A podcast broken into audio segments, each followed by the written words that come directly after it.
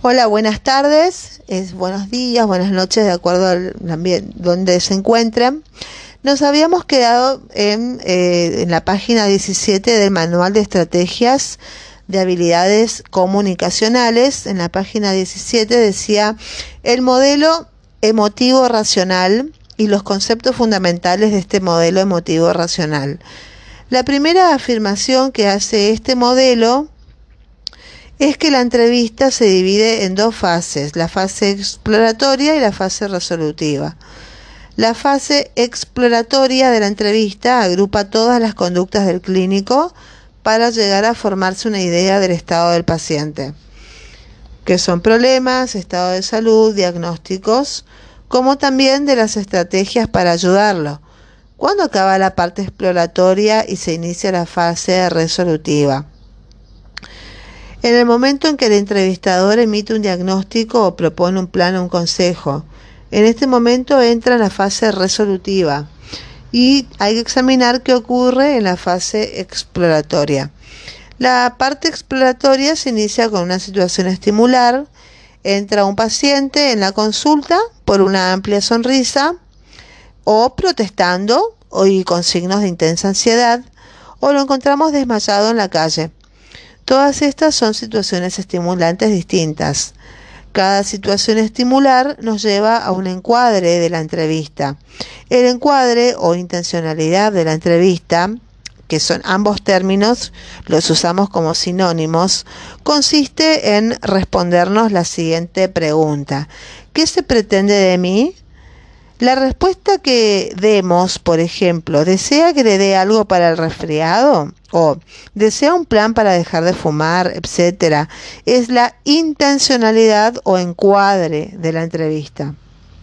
Algunos estudios ponen de relieve que en los primeros minutos de la entrevista el profesional ha imaginado toda la sucesión de acciones que tendrán lugar, incluido el posible fármaco para recetar acontece algo parecido a lo siguiente. Viene un paciente joven en buen estado general que dice, no se puede imaginar la tos que tengo, no tengo, no tengo fiebre, pero esta tos no puedo trabajar. Cough, cough. Médico. Piensa en fracciones de segundo, piensa. Esto parece una tos irritativa de tipo viral. Eh, un jarabe TTT le irá bien, debe venir sobre todo por la baja y alivio de los síntomas voy a hacer una anamnesis, auscultación breve y si no hay datos sorpresivos, lo dicho, TTT en jarabe. Entonces comenzamos la anamnesis. ¿Desde cuándo tenés tos? Le pregunta el paciente. ¿Y has tenido fiebre? ¿Has tenido expectoración? Pasa la camilla, por favor.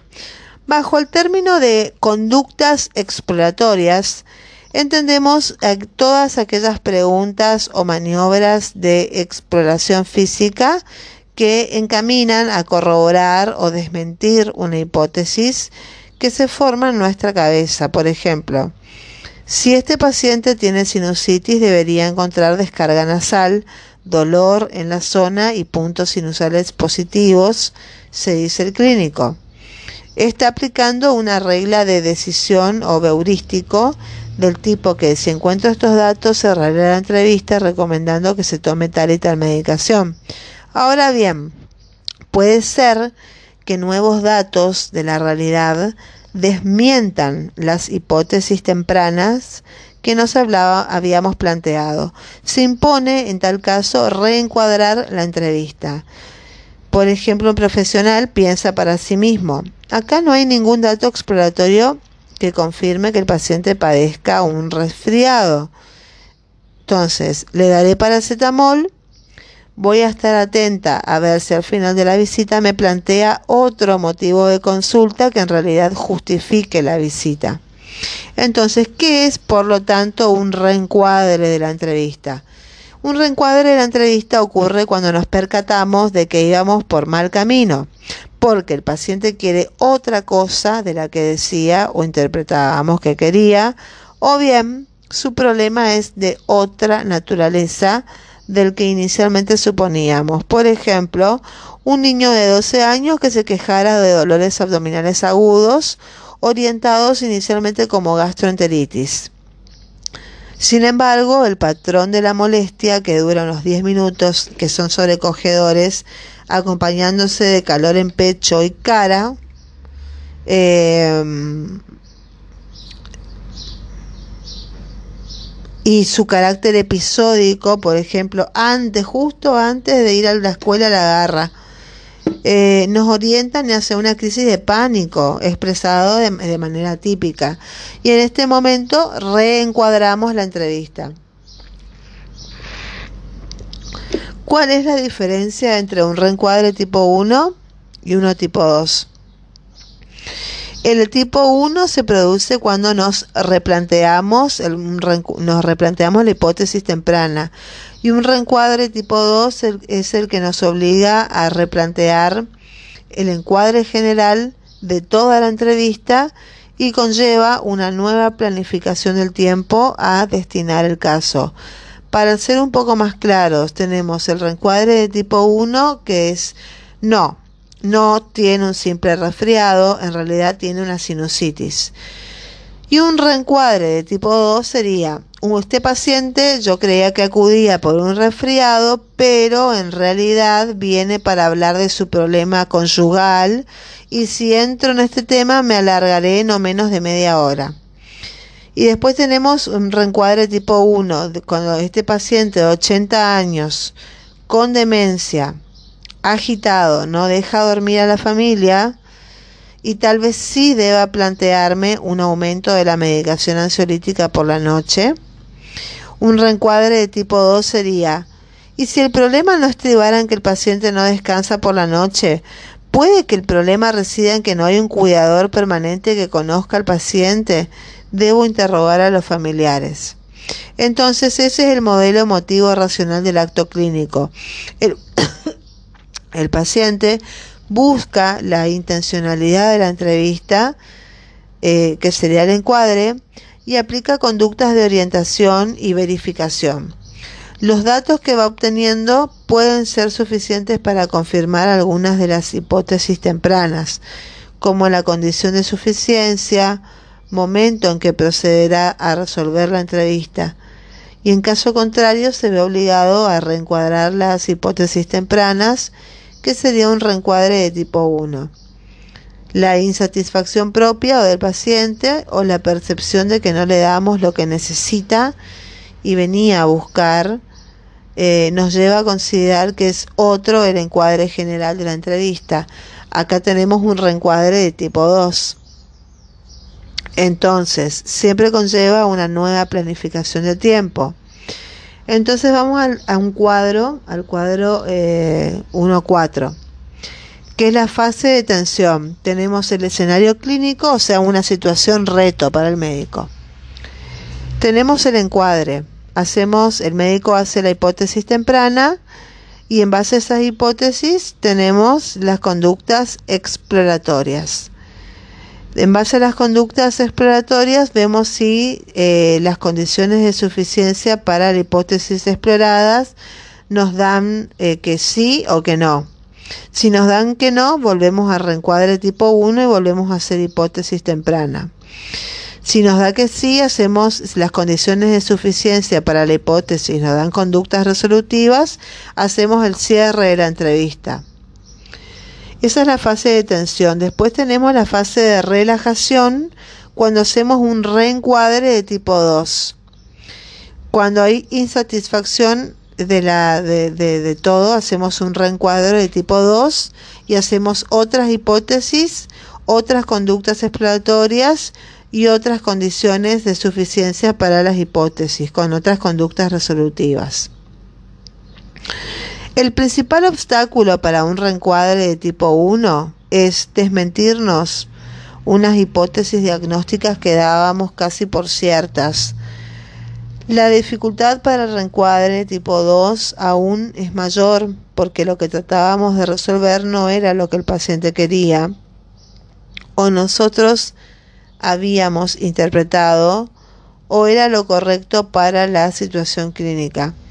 Nos cuesta mucho trabajo realizarlo porque ya habíamos decidido lo que le ocurre al paciente o lo que nos solicitaba y nos habíamos hecho una predicción del tiempo que ahora voy a cerrar ya la entrevista.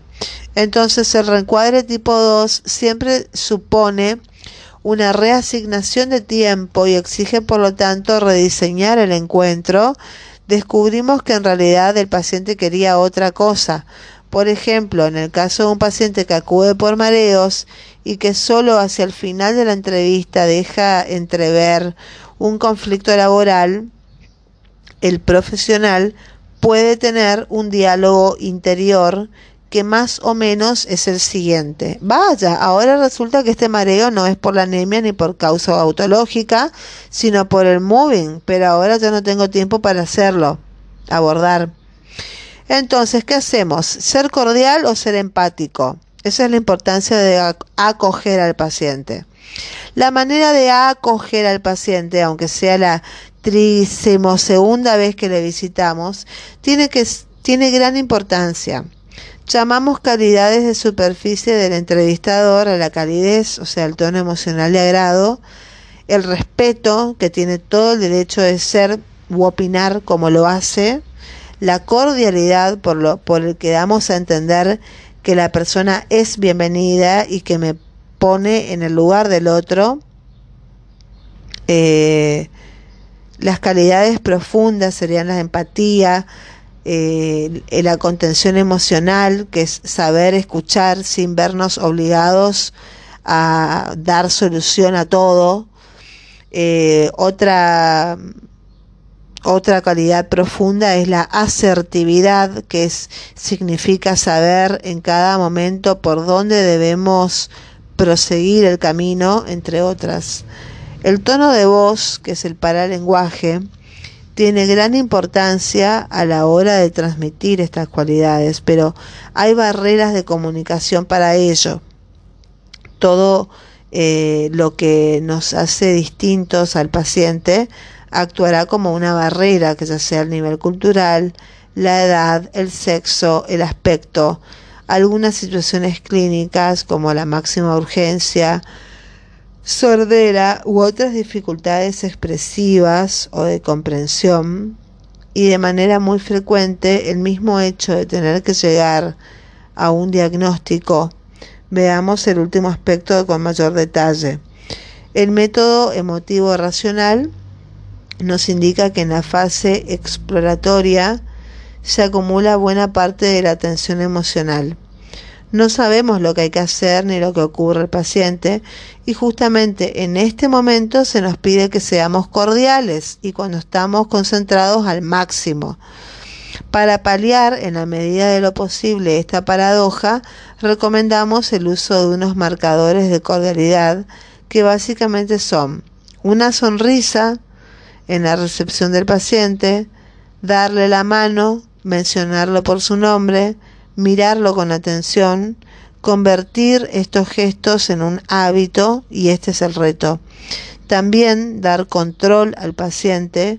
Un paciente ingresado en la terapia intensiva em, describía como los peores ratos cuando manipulaban su cuerpo sin saber lo que se pretendía con ello, aunque fuera para lavarlo.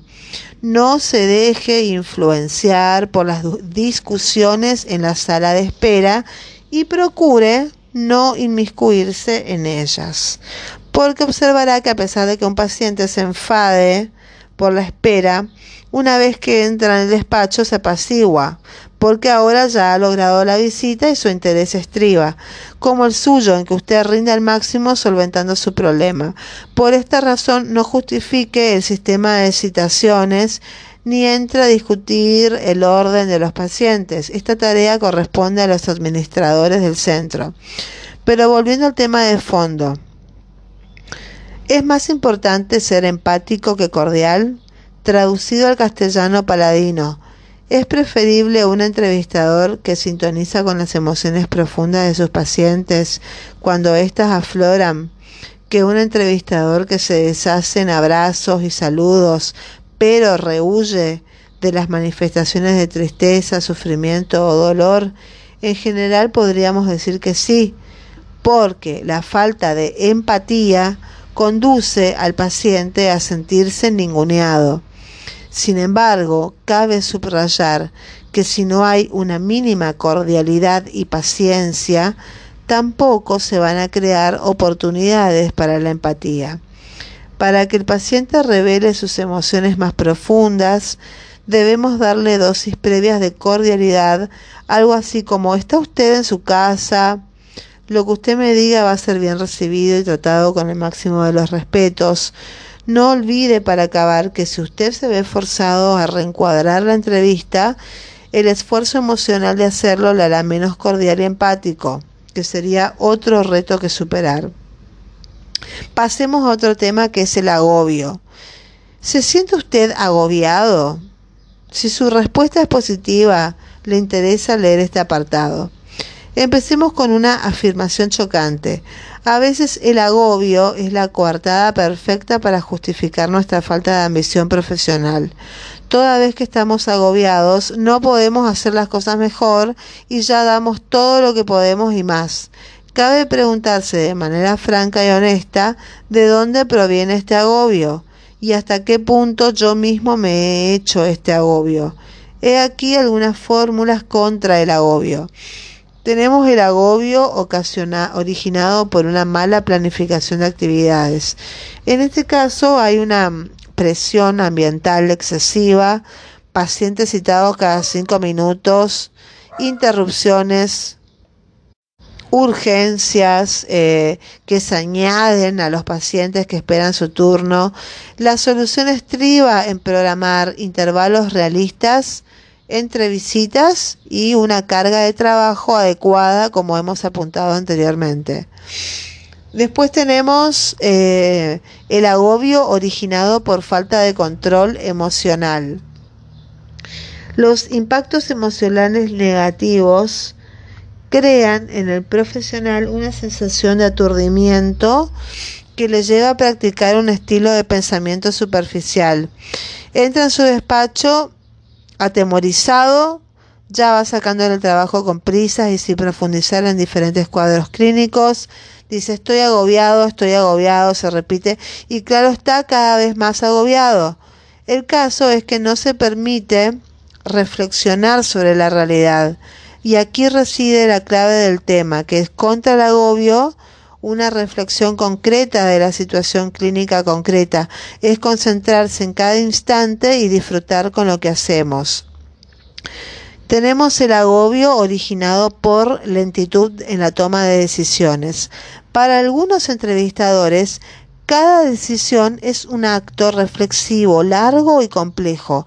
En tales casos, si el profesional no tiene automatizada una serie de rutinas básicas, se le alivian de pensar todos y cada uno de los pasos que realiza. El cansancio va a ser enorme y al final no podrá evitar distracciones.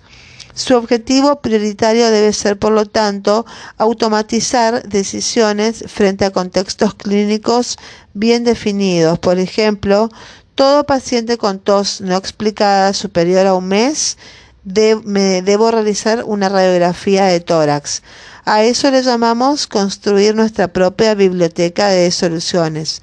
Ahora bien, insistimos en la idea inicial. El agobio puede suele ser un hábito emocional. Cuando esto ocurre, resulta imposible disfrutar del trabajo, sonreír de manera distendida y hacer bromas con el paciente, eh, porque solo hay un debo hacer esto, debo hacer aclarar antes de tal hora tal cosa, me piden un mayor rendimiento, etcétera.